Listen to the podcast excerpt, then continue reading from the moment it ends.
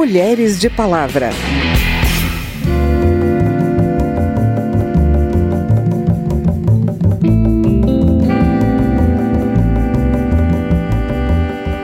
Se 84 milhões de reais for muito dinheiro para o governo não dar condição a meninas e mulheres, eu acho que o governo tem que rever os seus princípios. Então eu repudio esse veto e peço a ajuda da bancada feminina para que rapidamente a gente venha a derrubar esse veto. Atravessei o mar,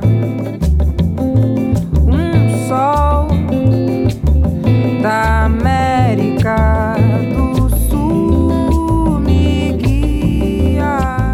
Este mês, como todos os anos, relembramos a importância de cuidar de uma fase crucial das nossas vidas, com um dia dedicado às crianças. Vamos então pontuar aqui ações políticas que têm como foco meninas e adolescentes. Eu falo das últimas movimentações em torno do combate à pobreza menstrual, que afeta diretamente alguns direitos básicos das mulheres brasileiras mais carentes desde a adolescência, e sobre o resgate de lembranças de infância e da juventude de personagens negras, ponto de partida de alguns dos livros de uma escritora essencial. A nossa dica de leitura hoje é a obra de Conceição Evaristo. Eu sou Vera Morgado e te convido a me acompanhar a partir de agora. E a palavra amor, cadê?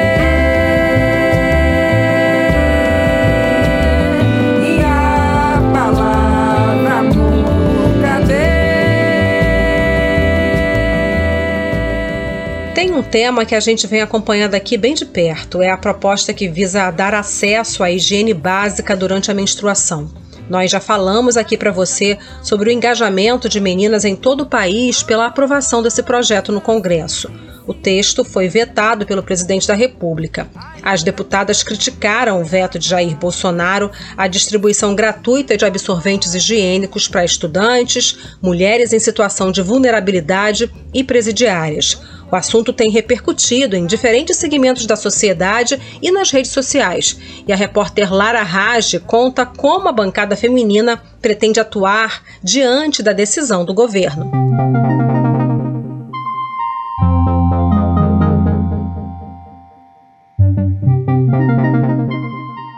Presidente sancionou a lei que institui o programa de proteção e promoção da saúde menstrual, mas vetou os principais pontos da proposta aprovada por deputados e senadores. Com os vetos, o programa para combater a chamada precariedade menstrual, ou seja, a falta de acesso a produtos de higiene no período da menstruação, passou a prever apenas campanha informativa sobre a saúde menstrual. A lei tem origem em mais de 30 propostas sobre o tema, entre elas o projeto da deputada Marília Arraes do PT de Pernambuco. A deputada lamentou em plenário o veto que ainda pode ser derrubado pelo Congresso Nacional. Segundo ela, a aprovação da proposta foi fruto de uma negociação ampla, envolvendo parlamentares e líderes de diferentes partidos, inclusive a liderança do governo. Eu tenho certeza de que essa casa vai fazer jus à vontade do povo brasileiro, como é nossa obrigação, nossa função representar o povo brasileiro e derrubar esse veto que é um verdadeiro absurdo, absurdo para as mulheres do Brasil.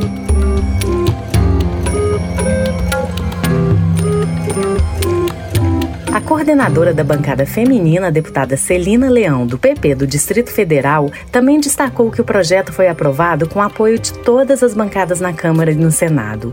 Ela citou dados do estudo Pobreza Menstrual no Brasil, segundo os quais 713 mil meninas vivem sem acesso ao banheiro ou a chuveiro em seu domicílio, e 4 milhões não têm acesso a cuidados mínimos menstruais nas escolas e muitas vezes deixam de ir à aula porque estão no período menstrual menstrual.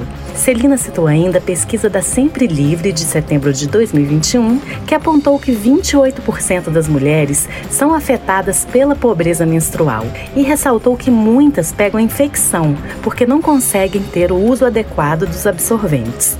Na justificativa do veto, o governo alega que a oferta gratuita de absorventes higiênicos não se compatibiliza com a autonomia das redes e estabelecimentos de ensino, além de não indicar a fonte de custeio ou medida compensatória. Mas, segundo Celina Leão, o custo para a distribuição gratuita de absorventes a mulheres em situação de vulnerabilidade social era de 84 milhões de reais e estava previsto no orçamento. Se 84 milhões de reais for muito dinheiro para o governo não dar condição a meninas e mulheres, eu acho que o governo tem que rever os seus princípios. Então eu repudio esse veto e peço a ajuda da bancada feminina para que rapidamente a gente venha a derrubar esse veto. Se você compra papel higiênico para a escola, você não pode comprar absorvente. Se você compra para os itens da cesta básica, você não pode comprar absorvente? Também foi vetado o artigo da lei que previa que as cestas básicas entregues pelo Sistema Nacional de Segurança Alimentar e Nutricional deveria conter como item essencial o absorvente higiênico feminino. Novamente, a justificativa do governo foi a não indicação de fonte de custeio ou medida compensatória. Da Rádio Câmara de Brasília, Lara Rage. Acompanhar as propostas em debate aqui na Câmara é uma ação política importante. Eu vou te falar agora de um projeto que a Comissão de Defesa dos Direitos da Pessoa Idosa aprovou e que ainda continua em análise e sempre pode ser aprimorado com a participação da sociedade.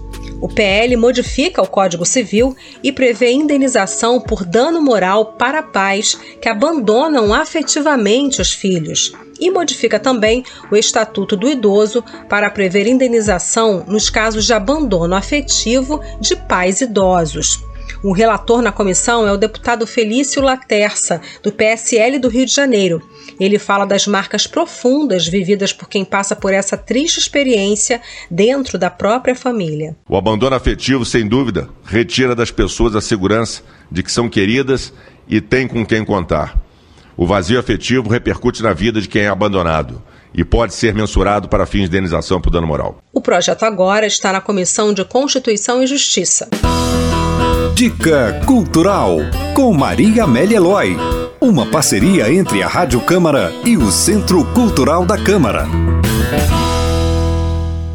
Olá, a minha dica de hoje é a seguinte: leia Conceição Evaristo.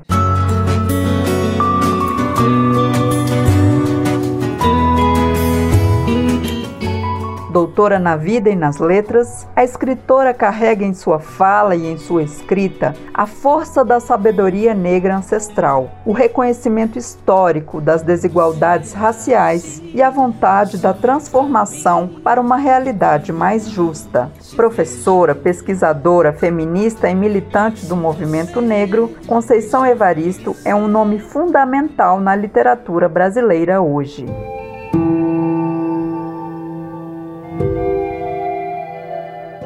Tinha um querer bem forte dentro do peito, queria uma vida que valesse a pena.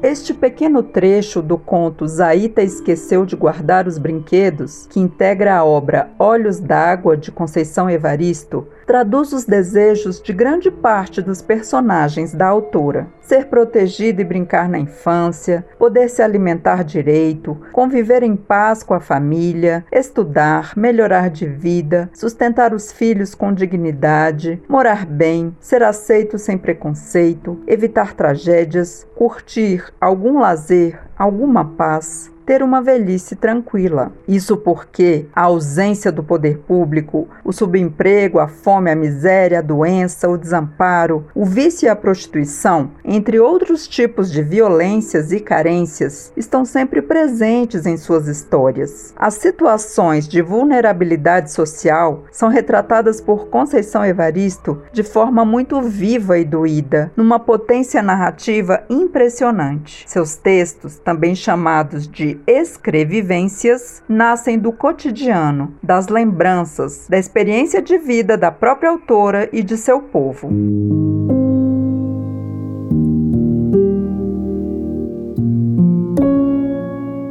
Becos da Memória é outra obra poderosa e impactante escrita por Conceição Evaristo. Escrita nos anos 1980, mas publicada pela primeira vez apenas em 2006, a obra é um costurar de histórias de homens, mulheres, velhos, crianças, moradores de uma favela que estão sendo despejados.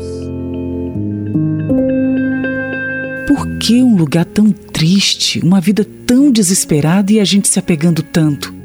Pelos becos da favela, a adolescente Maria Nova ouve as histórias e os silêncios de dor e luta dos personagens e se sente responsável por não deixar que essas verdades morram. Nesses relatos, ela percebe inclusive a estreita relação de sentido entre a favela e a senzala.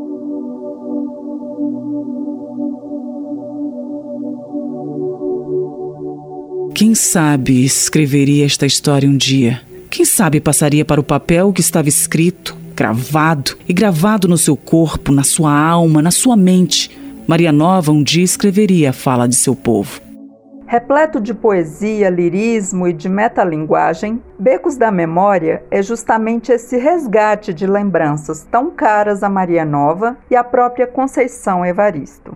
O passado e o presente se misturam, fragmentados, e o futuro é incerto para todas aquelas famílias que estão sendo destituídas de seus barracos. Quanto valem os sonhos, as desilusões, a sobrevivência e a morte na periferia da grande cidade? Vidas negras importam? O romance visibiliza e celebra a vida de todos os brasileiros invisíveis e a importância deles para as famílias, para os vizinhos, para o país.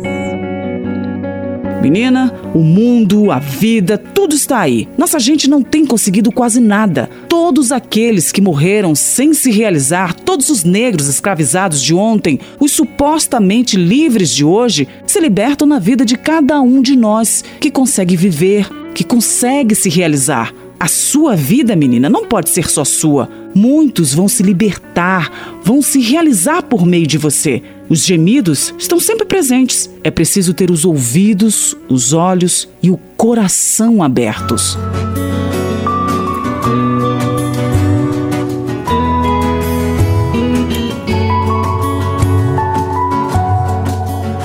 Com uma obra premiada e traduzida para diferentes idiomas, Conceição Evaristo é formada em letras, tem mestrado em literatura brasileira e doutorado em literatura comparada. Mas já disse que mais importante que a biografia dela são seus textos. Então, mais uma vez, leia Conceição Evaristo. E a palavra amor, cadê?